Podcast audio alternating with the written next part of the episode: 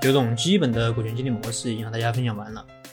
这九种模式可以说各有各的优缺点，也各有各的适用场景。那我们在实际使用的过程中，有单独使用一种的，但更多的时候，我们是将几种模式混合使用。那这样可以扬长避短，更好的发挥股权激励的作用。九种基本的模式完全可以组合成几十种甚至上百种混合的模式。那这里呢，和大家介绍几种，也算是抛砖引玉吧。比如说以干股为基础的混合模式，那这里简单的和大家分享一个以前的咨询。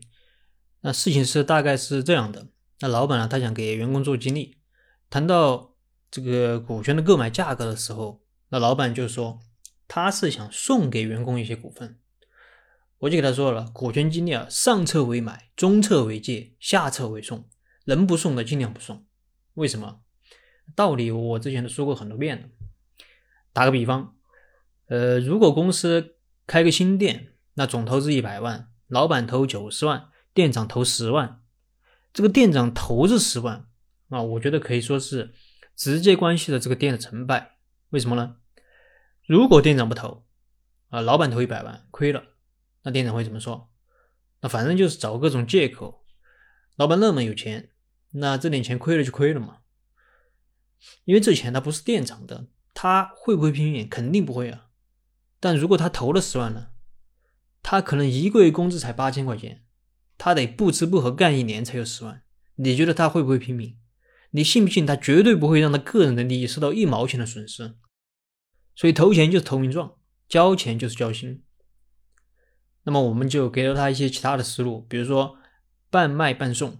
啊，可以送给员工一部分的股权，但是员工也必须要花钱购买一部分，或者采用这个在职分红的方式，对岗位进行干股分红激励。那员工在什么岗，就按照什么岗位进行分红，而员工取得分红可以采取这个延期支付的方式。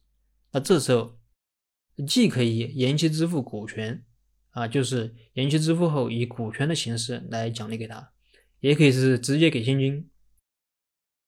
但具体用哪种啊？这个还得和员工进行交流之后才知道。那么这是以干股为基础的混合模式。再比如说期权，我们可以约定员工三年后这个行权购买股票，但是这个三年是不是一成不变的呢？能不能提前呢？这个时候我们可以加入这个业绩股票的思路。如果员工能够达到提前约定的这个业绩目标，那我们就提前行权，行不行？完全可以嘛，包括期股也是一样的，可以加入一个业绩股票的思路。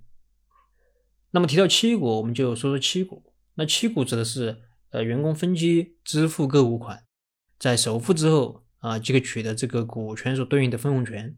但除了分红权之外，一般不再享有股权所对应的其他权利，比如说表决权、处分权等等。待员工支付完所有的购股款之后，才能取得这个股权的完整权利。那么，为了进一步提高这个股权、这个期股的这个约束性，我们能不能在期股的基础上再加一个限制性股票？那员工完全取得期股后，还有一个三年啊，或者是两年的这个限制期。